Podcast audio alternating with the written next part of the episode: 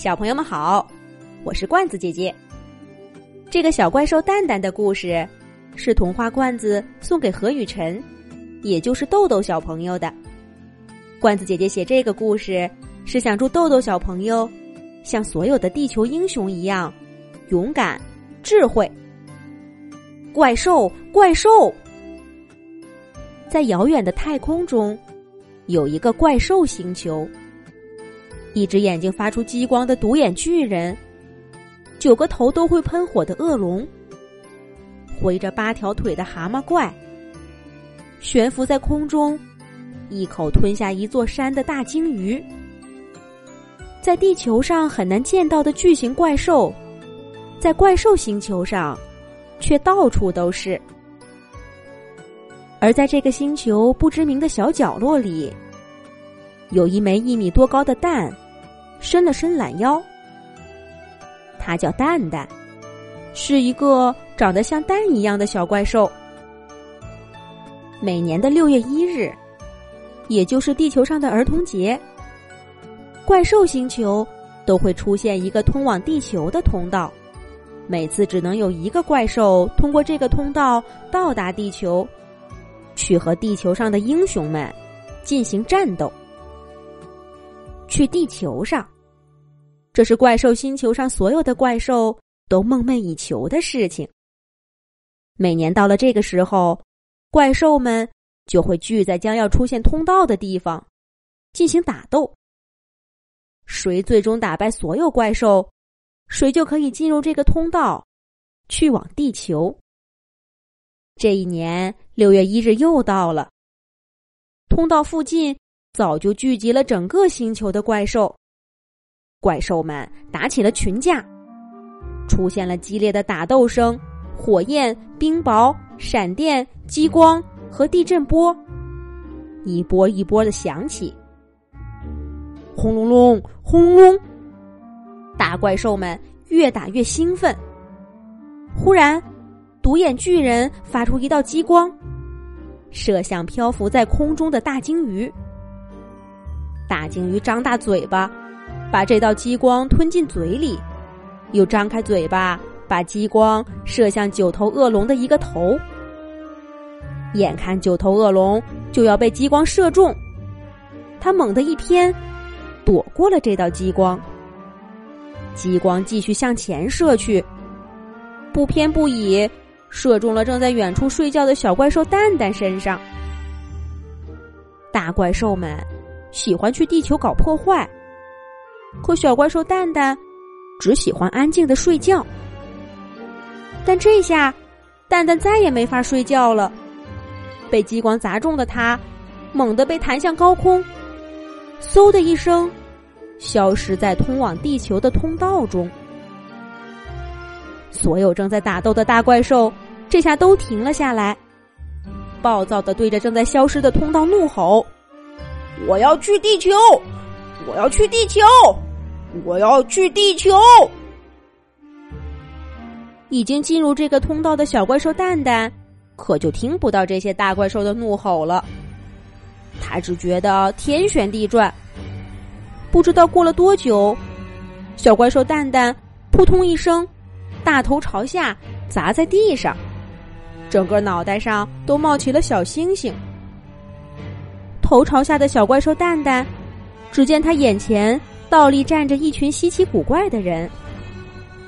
他听那些大怪兽说过，这些人应该就是大怪兽们想找来打架的地球英雄。什么戴着头盔的奥特曼，穿着战甲的钢铁侠，踩着剑飞在天上的仙人，和正在摩拳擦掌的熊猫，一大群地球上的英雄。围住了从通道里出来、头朝下的小怪兽蛋蛋。那个戴着头盔的奥特曼说：“你是怪兽星球来的怪兽吧？上次我打跑了恐龙怪，这次你要不要试一试我的激光线？尝尝我的导弹，尝尝我的飞剑，尝尝我的功夫，嘿哈！”刚睡醒的小怪兽蛋蛋。努力回想了一下，好像明白了现在是个什么情况。只见小怪兽蛋蛋胳膊一使劲儿，把头从土里拔出来，一个翻身，终于可以正眼看世界了。还没等蛋蛋说话，一群地球英雄就因为谁该跟蛋蛋战斗而吵了起来。怪兽星球上混乱的打斗场景，又在地球上出现了。激光、飞剑、导弹、拳脚，在蛋蛋面前飞舞。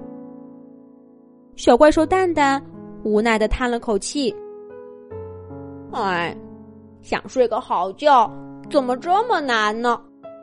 让他们打吧，我得找地方睡觉去了。”小怪兽蛋蛋也是有特殊能力的，他趁英雄们正打得热乎。悄悄的用了一下自己的能力，把一个复制的假蛋留在他刚刚站的地方，而真正的小怪兽蛋蛋早就跑远了。第一次来到地球，小怪兽蛋蛋对什么都好奇：蓝天、白云、碧草、小动物们。正四处看的好奇，忽然从树林里窜出一个人，跟蛋蛋。撞了个满怀，哎呦哎呦！这么一撞，他们两个都倒在地上。你你是怪物吗？原来把蛋蛋撞倒的是一个小男孩，他正惊恐的看着小怪兽蛋蛋。而这时候，刚才小男孩跑出的树林里，又传来了脚步声和喊声。小子，别跑！小子，别跑！几个拿着枪的蒙面人出现在小男孩和蛋蛋面前。这几个蒙面人看见蛋蛋都一愣，吓得扣动扳机，开枪了。连独眼巨人的激光都伤害不了的蛋蛋，怎么会害怕人类的子弹？看见开枪没效果，蒙面人撒腿就跑。蛋蛋问小男孩说：“我叫蛋蛋，你叫什么？他们为什么追你呀？看起来他们好像不是什么地球英雄。”小男孩回答说：“英雄，他们才不是英雄，是要绑架小朋友的坏蛋。我是豆豆，还有许多小朋友被他们关在秘密基地。你别让他们跑了。”要救出那些小朋友，好不好？刚来到地球的蛋蛋听得好像懂了，他用脚一踹地面的几块石头，就飞出去打倒了蒙面坏蛋。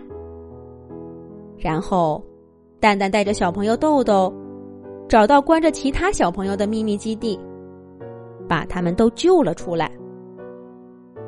豆豆和小朋友们簇拥着蛋蛋往学校走去。